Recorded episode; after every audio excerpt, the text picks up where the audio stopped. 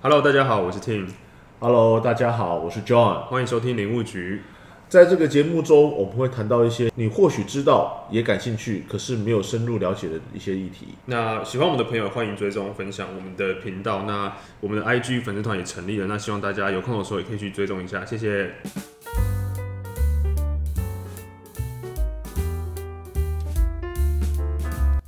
各位大家好，欢迎收听林务局。那今天其实很特别的原因是我们第一次有一个 feature 的创作者上来来来到我们节目，然后但因为今天很可惜，John 有事情，所以没有办法一起参与。这位创作者其实，呃，因为我觉得可能我过去的背景跟我从小学音乐的经经历很有关系，所以我也觉得这次很开心可以邀请他，让我们一起来欢迎巧克力。嗨，大家好，我是巧克力。可不可以先请巧克力先嗯稍微简单的跟我们大家自我介绍一下？好，我叫巧克力，我叫陈若仪。然后，嗯，尔东城若隐若现的若，仪态的仪。如果你直接搜寻陈若仪的话呢，你就会找到林志颖的老婆。所以，如果你打的关键字是陶迪巧克力，或者是找陶迪陈若仪，就会找到我、这样子。哦，我我其实蛮好奇，为什么会嗯用巧克力做算是这个名字就是教学用。教学用？一开始其实是第一场的陶笛教学活动，嗯嗯那个时候是在教会，就是长老教会，然后是办给小朋友参加的。嗯，所以那时候想说，那既然是给小朋友，因为以前在教钢琴的时候，大家都是叫陈老师，陈老师，嗯对对对他，会觉得陈老师感觉好像比较没有，就是比较有距离感。所以我就想说，那要取一个绰号。嗯然后我跟我的 partner，他他就皮肤很白，他就叫牛奶。我说那我就叫哦 巧克力。巧克力感觉很好，很好，很好的一个组合。对，所以有时候我会说啊，我是因为牛奶所以叫巧克力，这是一个部分。嗯，然后另外一个部分是，当然我也很爱吃巧克力，哦，对，很爱吃巧克力。然后再来呢，在我教学大概几年之后，有一次有学生写给我的卡片，嗯。因为有时候我们在课程中，我学生很多都成人，是在课程中呢，就会跟学生分享一些自己的经历嘛。然后有个学生那一张卡片里面写的，我觉得很感动。他就是讲到不同年纪的我有不同的样貌这样，嗯然后其中一句他就是说，他觉得巧克力就是巧妙克服生活中的压力。哇，对，这个这个这个学生是大概几岁啊？怎么可以有这么智慧的？就就是其实他大概就是跟我年纪也差不多这样子，可是他就是这样讲之后，我就更喜欢巧克力这一个，对这一句话对对对，那也影响到后来我在就是介绍的时候，我也会说巧克力就是巧妙克服生活中的压力，哦觉得这个对啊，这句话很实用，而且也很嗯很励志的感觉。对，就很温暖这样。嗯，那其实因为我小时候有，就是很小的时候就开始学钢琴，嗯然后在国小、国中的阶段也是在音乐班里面度过。嗯那其实我其实蛮好奇，就是因为其实我觉得可能一般的台湾父母就是会让小孩子学这些才艺，就是想要让他培养一些兴趣、一些专长，嗯，但其实并没有真正的想要让，或许有了，但是我觉得我猜大部分的父母也不会。一定把目标设在他未来一定要走音乐这条路，嗯，那想就是问一下巧克力，就是你在小时候开始接触音乐这一块的时候，也是相同的一些经历吗？嗯，我觉得，嗯、我自己算蛮幸运的，嗯我爸妈是没有期望我一定要走什么样的路，嗯。然后我觉得我没有念音音乐班，应该也算是幸运的，因为我的个性，我长大之后当然才对自己比较了解嘛，嗯嗯但是我在国小的时候，那时候其实想念音乐班，嗯。然后我的钢琴老师阻止我，他觉得我的个性不适合，哦，对，所以我也好感谢他。后来我自己在思考，我自己教的学生，后包括我现在教到一些师资班的学生，嗯嗯本身就是音乐系或者是音乐班的，老师们这样子，他们也说，他们觉得我现在这样子的这个学习历程和成长历程，嗯其实是更好的，就是更适合我的，哦所以我可能会比较比他们再更活泼一些。我指的是说学习历程是活泼一些的，嗯是是是。对对对。那那为什么就是中间的转捩点是为什么会让你下定决心要往这条路走？原本只是真的是学兴趣，嗯，就是只是呃喜欢这个东西，然后持续学习对。那会持续有动力，就是喜欢的话，也是因为没有压力。我觉得 哦，就是是因为我爸嗯妈没有要我一定要到什么样子，然后只是要我持续培养兴趣。嗯，那一直到国中的时候，我在思考我未来要做什么，然后我就把钢琴这件事情当做我的未来可能可以做什么的一个嗯原，就是一个工作之一这样。嗯，然后到高中，因为我呃我自己的成长故事，我自我之前在我自己的节目里面讲到比较多，嗯，就是我高一就开始打工，然后哦赚自己的生活费跟家人的一些补贴的费用，对对对，贴补家用这样子。所以那时候就觉得说，好像嗯，就是我没有办法继续学我想学的东西，所以我高中就开始赚我自己钢琴的学费。所以即使是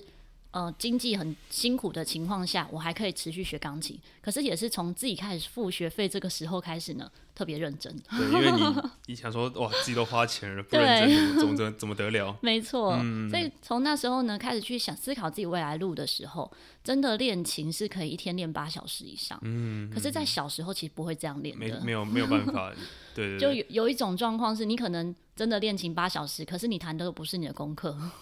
因为其实我小时候也经历过那一段练琴很痛苦的阶段，对，然后因为其实我我爸妈那时候就是很很 push 我去练琴这件事情，嗯，但就是很好笑的是，因为老师会出功课，对然后我练完之后回家回家去练的时候，其实我弹的不是老师没错，指派的，对对对，然后我妈都会觉得嗯我有练啊，因为其实他们听不懂，对，没错然后。老师来上课的时候就会说嗯奇怪你怎么都没有练琴都没进步，就是功课上没进步这样因为这样子。这样持续了很久之后，我爸妈发现不对，我都弹的是乱弹的。嗯嗯嗯嗯，对对对。所以高中开始认真练琴之后，就是在大大大学嘛，就是有继续往这条路走。我后来就没有念大学。哦，对，因为高中的时候就觉得说，好像没有办法，呃，大概高一吧，嗯。我就发现我应该是不可能念大学的，嗯。因为我要就是高中毕业就应该要工作了。所以那个时候在大家在准备要考大学的时候，我就是直接决定我是不念大学。是。那时候其实对我影响也蛮大的，是一个高二的导师。嗯，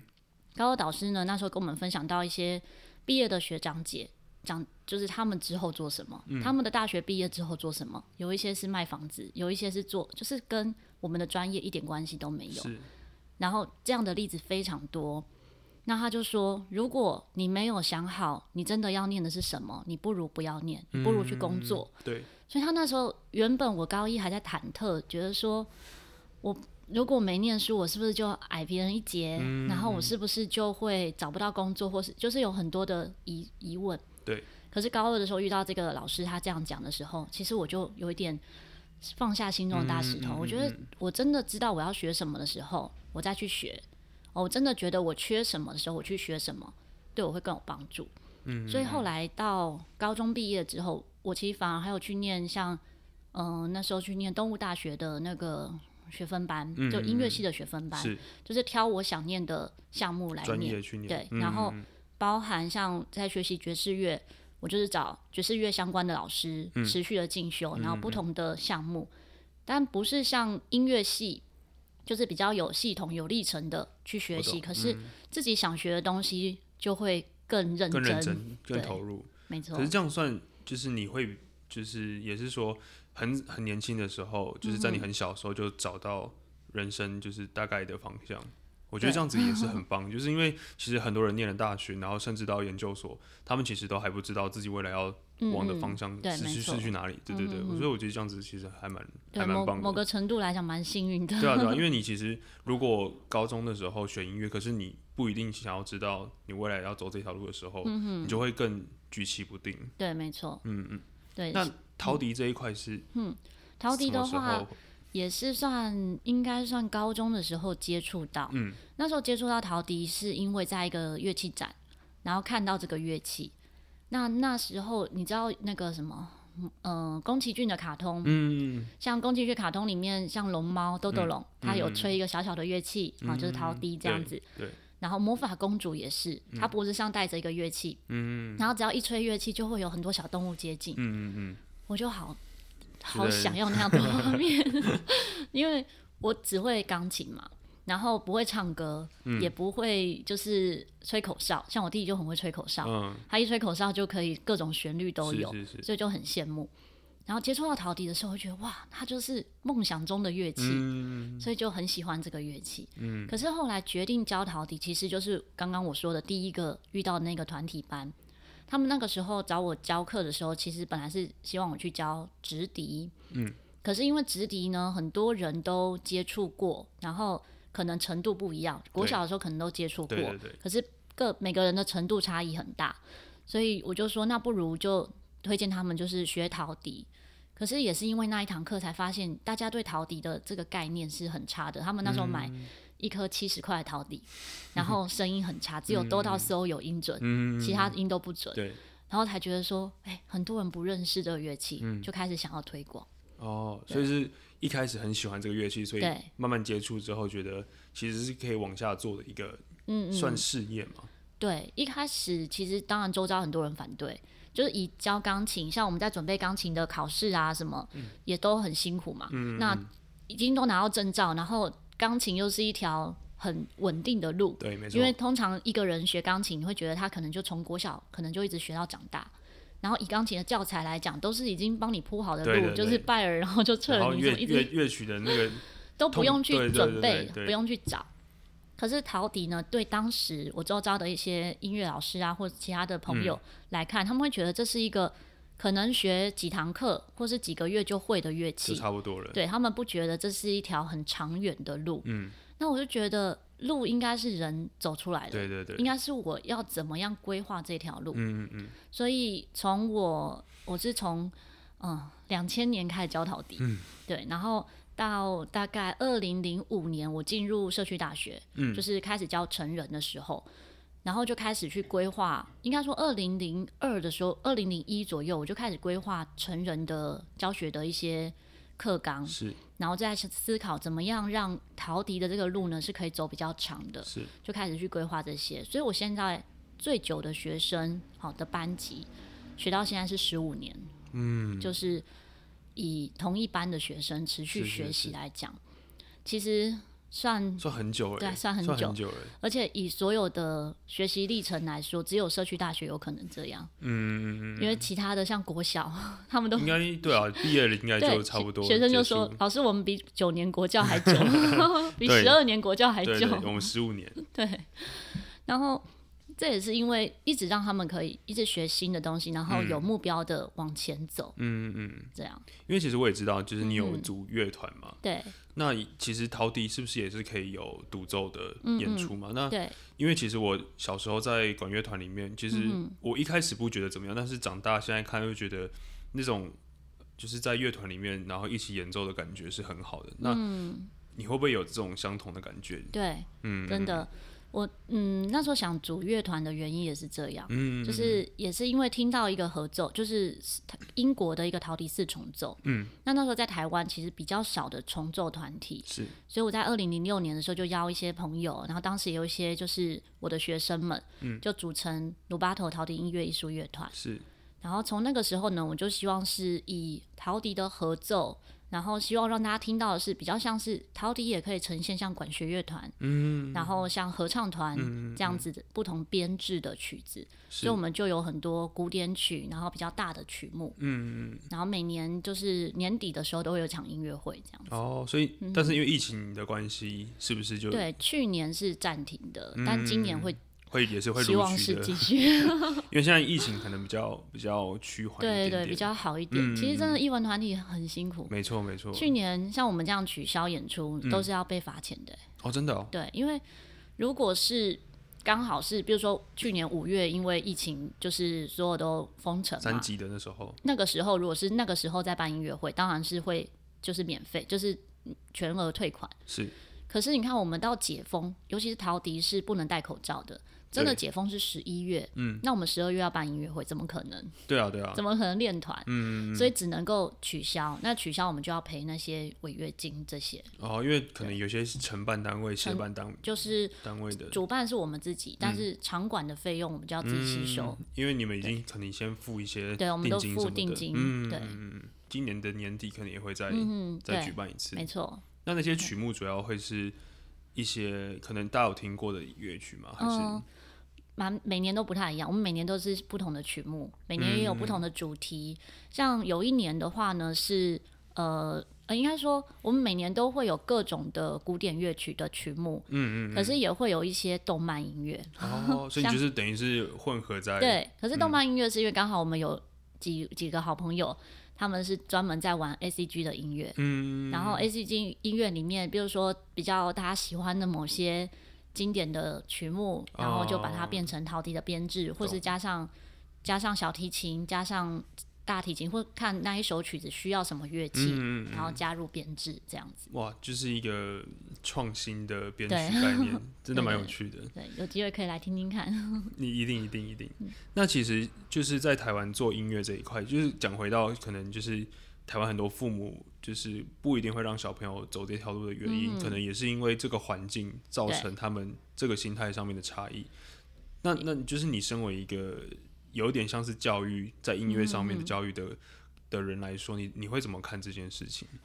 就会觉得早期的父母比较会希望小朋友学音乐，未来就是有什么。比如说、哦。早期来讲的话，他会希望小朋友学音钢琴，以后可以当钢琴老师或者可以演奏，就是会直接连接是想到要赚钱。嗯嗯嗯。但是以现在来讲比较不会，现在来说的话会比较知道说它可以成为一个陪伴的乐器，嗯嗯嗯。因为不管是在在是嗯，比如说像现在的生活遇到疫情，对，或是你真的遇到什么呃烦心的事情，嗯。心情低落的话，它是陪伴你那个度过度过低潮啊对，度过 低潮或是无聊的时光，嗯嗯很重要的一个环节，就是音乐这个部分。嗯嗯不管是什么乐器，我觉得都是都是可以去做一个心灵嗯的陪伴，没错，就是至少就像朋友这样子。没错没错。嗯然后像我有朋友，就是他在国外的时候，他觉得真的陪伴他的就是他的乐器。嗯，他在国外念书的时候很无聊，然后语言又不通的时候，可是就是他的乐器可以跟他说话的感觉。哦，对，然后像之前疫情，我学生也是说，他觉得还好他有学陶笛，他每天在家里很闷，可是他每哦天吹就觉得很开心。抒发一下自己的情绪等等。对，所以我觉得真的在自己就是没有什么几岁才适合学什么，嗯因为我自己的学生年纪很多都年纪很大，是，然后有那种呃也有六七十岁才学，然后学到现在十几年，他现在七八十岁，嗯，他的陶笛一定比路上任何一个人吹得好。他学了十几年来说，一定是对我都常有时候学生因为很谦虚嘛，嗯都会觉得自己不够好，嗯，我都会跟他们说。你去路上随便抓一个人，他会吹得比你好吗？对啊，一定没有。对啊，对啊，对啊。对那像其实这样子教学这么久来看，有没有遇到过比较让你难忘的事也好，或是比较难忘的学生也好，其实蛮蛮多的。蛮。多的。像呃，以一个学生来讲，有一嗯个学生呢，我觉得很感动是，他那时候上课上就是学陶笛学了七年，嗯。啊就是七年从来没有间断过，他没有一周是请假的，嗯，他是全勤的七年上课，是，然后他就结束的时候，他就跟我讲说：“老师，你看他每一个学期，他的每个学期都写心得。他说：‘老师，你看我学了七年哦、嗯。十四个学期这样，因为社大一学一年是两个学期，嗯嗯。然后我都没有请假过，我全勤，我觉得好感动。嗯，但是呢，也因为后来他身体状况不好，是，他休息了七年，他又休息了七，对，然后又再回来，哇，对，然后回来呢，其实休息了七年要回来真的很不容易。嗯，你要其他同学都是持续进步嘛，对对对，所以其实一开始真的会跟不上，所以要能够在我自己很多学生暂停的，也不能说暂停，就是他已经没有在学习，他想再回来的时候，其实最大的阻力是自己，嗯，就是你没有办法再跨出这一步，你会想要再重拾这个乐器，可是心里又有很多的问号或者是惊叹号，对，对，就是有一种期待又怕受伤害那种感觉，没错，嗯，你会觉得你自己好像已经累积了那么多，可是你再回来的时候，其实有时候那些又变得很模糊，对对，没错没错，就不知道它的形状是什么。这时候同才的力量非常重要，嗯。同学们给予很多的陪伴，就是同学们会陪他练习，嗯，然后同学们会协助他很多很多的部分。嗯，那因为很多资料我我会放在记事，就是我们都有赖群组嘛，嗯我会把这些资料放在记事本里面，他们可以互相去讨论啊，或者是做练习。然后像，所以他在接回来的时候就稍微的顺利一点，嗯，就比较可以减少那个内心的恐惧。嗯嗯那另外就是在疫情的时候，因为疫情的时候我都是转线上课，是，然后所以有一些年纪比较大的学生其实是不太会自己列印乐谱的，哦，就遇到学生住在同一区的学生，就每个礼拜的谱印好，嗯。然后放在他家邮筒，哇，好有好有爱哦，对，我也觉得很感动，对，因为我也不太可能帮每个同学记，真的是很因为你的学生也是有很多嘛，所以不可能照顾到每个人对到到那么细节。因为像我把乐谱都变成 PDF 档传给大家，其实已经是已经很不在乎我的著作财产权，然后 对，然后对他们来讲就是印下来就好。可是其实嗯光是印下来，或是有时候光是在网络上看课程，其实对年长者来讲就已经很困难对啊，因为他们要使用这些科技的东西，对他们还要去适应。对对对对对对，但也发现说，就是在这个过程里面，彼此是给予彼此很多的陪伴，嗯，然后很多的力量，这样子。嗯，哇，那那他之后有真的有慢慢回来到他的那个学习的呃，会，可是我觉得多少啦，都会觉得自己不够好。哦，对就是他可能自己都有先设想，嗯嗯嗯，可能落了很多的对，没错。可是通常只要愿意，真的没有什么，嗯、就是那种年纪啊，或者是时间这样的差异，嗯，我觉得是比较不会有的。嗯，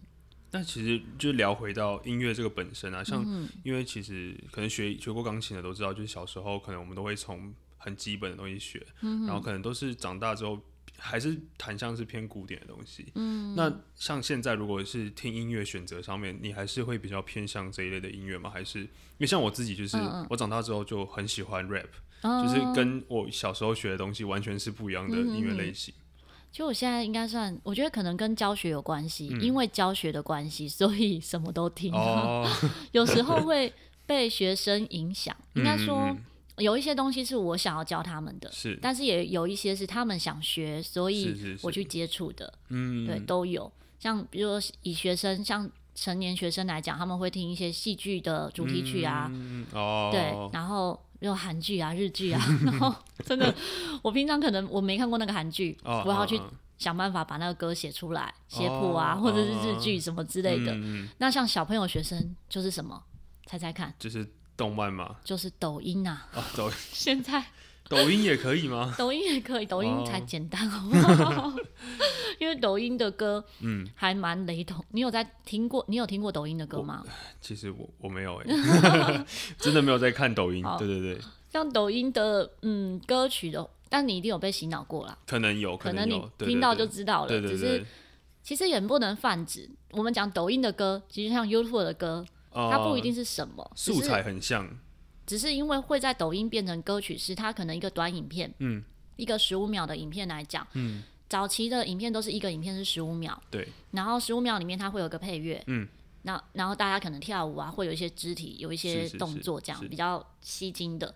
那会是十五秒的音乐的原因，它的速度就会都差不多。比如说，可能节奏速度都是一百二，嗯，那就会是八小节到十六小节，就是一个 A 段或 B 段。是是是，所以你话会发现一些比较走红的抖音歌曲呢，听起来都很像。嗯，所以捡所以捡起来做起来就是很容易，对，所以嗯旋律上面不会太复杂。了解。了解 那像其实像你从事音乐嗯这个产业这么久啊，你会不会就是给之后如果想要从事这条路的人，但是因为毕竟可能大部分的人比较是像是从国小国中可能就开始，嗯嗯嗯然后一直念到大学甚至研究所。嗯，像我我就分享我一个朋友的例子，他也是走这样子的过程过来，嗯可他最后就是。当健身教练，哦所以其实也也不一定啊。但是嗯我相信，可能百分之八九十的人，他们都会透过这样子的管道去在未来走这音乐这条路。那嗯像你这样子的过来人，有没有对这些可能之后要走这条路的人有什么意见，跟觉得他们可以努力的方向在哪里？其实我觉得不管哪一个是不是音乐，嗯。还是是什么，嗯，其实都都都没有所谓的好或不好。是是，它可能是我们生命历程必经的一个过程，嗯。就是当你选择走这条路的时候，嗯，你就是努力认真的活在当下，嗯，因为你不走了，你也不知道会发生什么，嗯。可是如果你先设定很多的障碍，那它就是障碍。就走不过去。就好比我要念，我要当钢琴老师这件事情，嗯，对当时我周遭人来讲也是绝不可能的，嗯也也是不可能。因为我不是念音乐系嘛，对 啊对啊。然后我又只有高中毕业，对。我没有念大学，对，所以对一般就是我其他朋友来来看的话，他们觉得说你也没学历，然后你也没有资历，你也没有嗯也不是科班背景出身对你什么都没有，嗯然后你要教钢琴，谁要给你教啊？对对对，然后我真的也遇过，就是吃闭门闭门羹，就是、哦，那时候因为我蛮幸运的是，我自己的钢琴老师还有像一些同事们，嗯，他们会就是转课程给我，嗯嗯，然后我那时候开始在教学的时候，有一次的课程是一个家教，是在淡水的一个山区一个别墅里面是的的一一户的小孩这样子，是是是，那那时候我还有骑摩托车，我就骑到他门门口，然后开始就是 要要上课的时候，嗯他就问我说：“啊，你哪里毕业？”嗯然后我我就说：“啊，他说你哪个音乐系？”我说：“我不是念音乐系，我没有念大学。是”他说：“那我小孩怎么可以跟你教？”就直接在这么门直接哦嗯，很直接。嗯，他就就这样讲，对，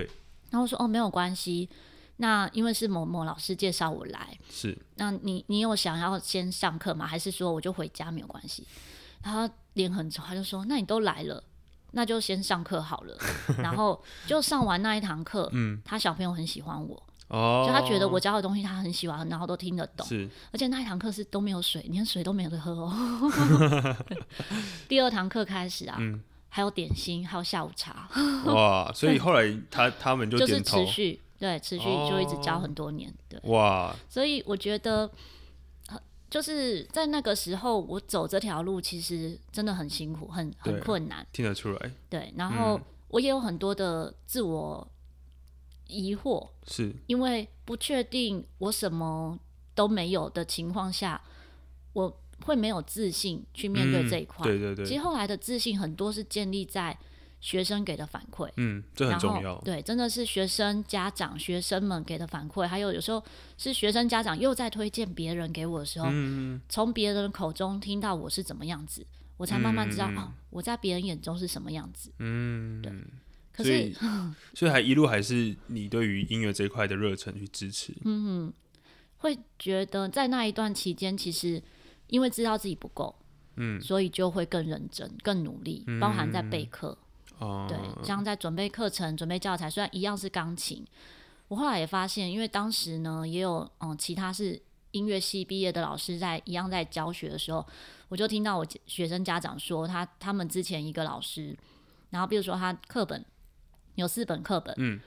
然然后他上教十五分钟，就说我四本都教完了，那我要教什么？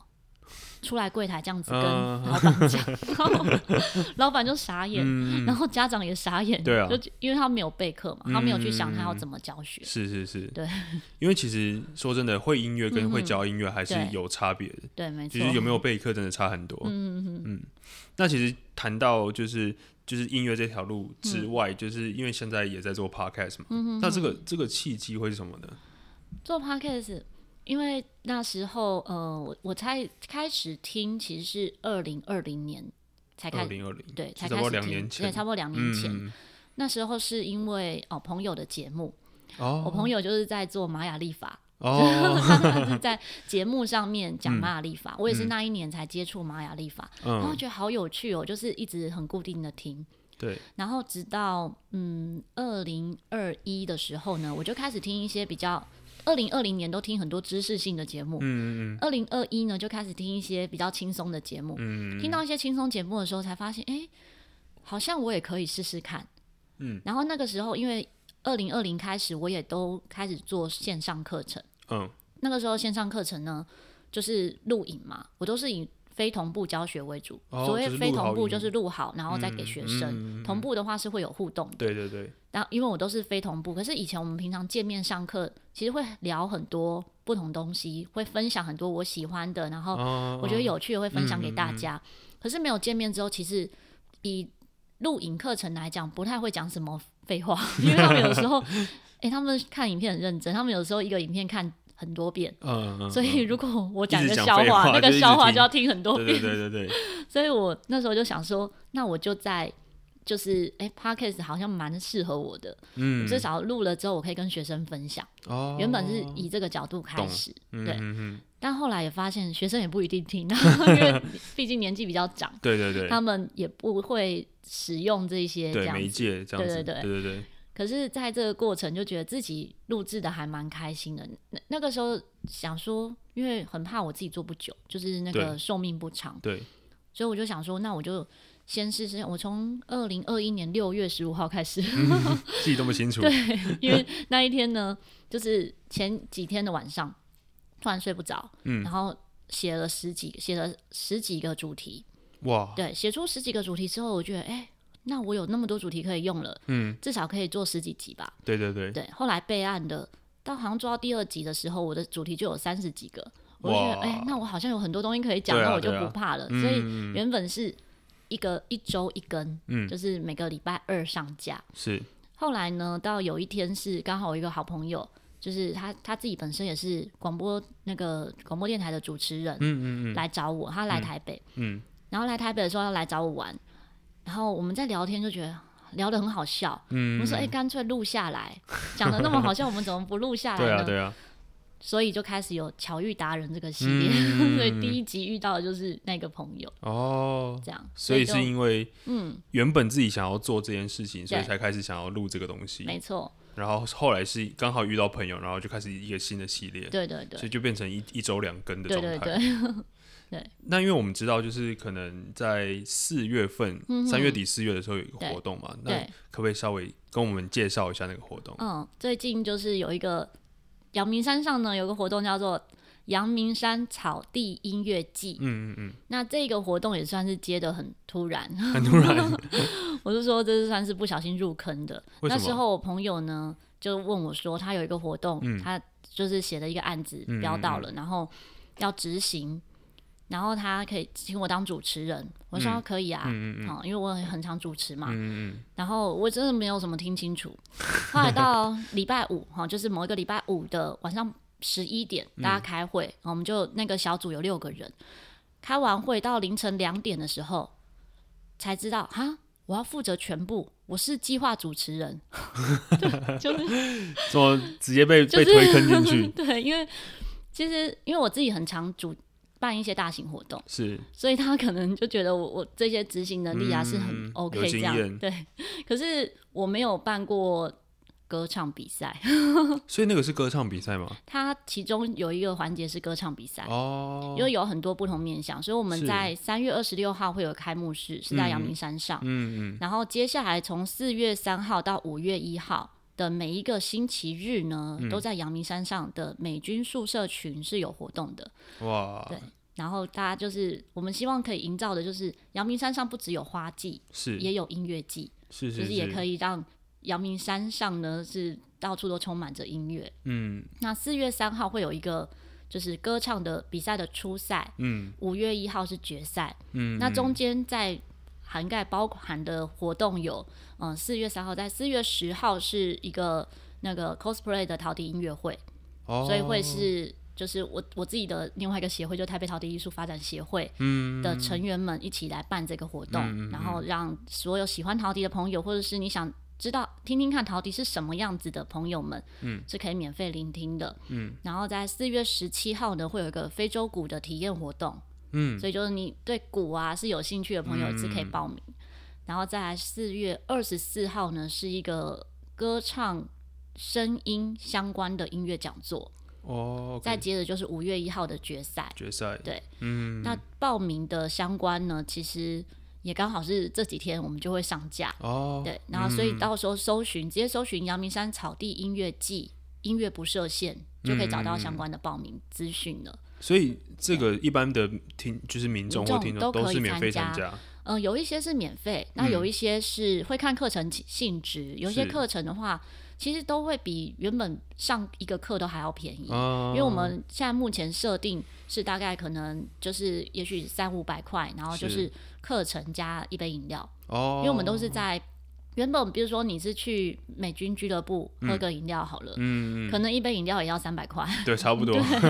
但是就包含课程嗯这样的概念。嗯。那星期六的活动呢，会是都是在大安区的咖啡厅，嗯。就在大安捷运站附近的咖站，嗯，咖啡厅的咖就咖站，是。会有一些比较静态的活动的讲座，像哦，你看，我现在都在头脑里想那个日期，四月四月九号，嗯。四月九号是一个手做陶笛 DIY，就让大家在现场体验怎么做出一个陶笛。当然不是能够演奏用，可是 就是可以发出声音，对对对对你知道它的结构嗯是怎么来的。嗯。然后酒酒家哦，四月十六号，其实细节我先讲大概有什么类型哦，嗯。就是再来也会有像爱尔兰的音乐，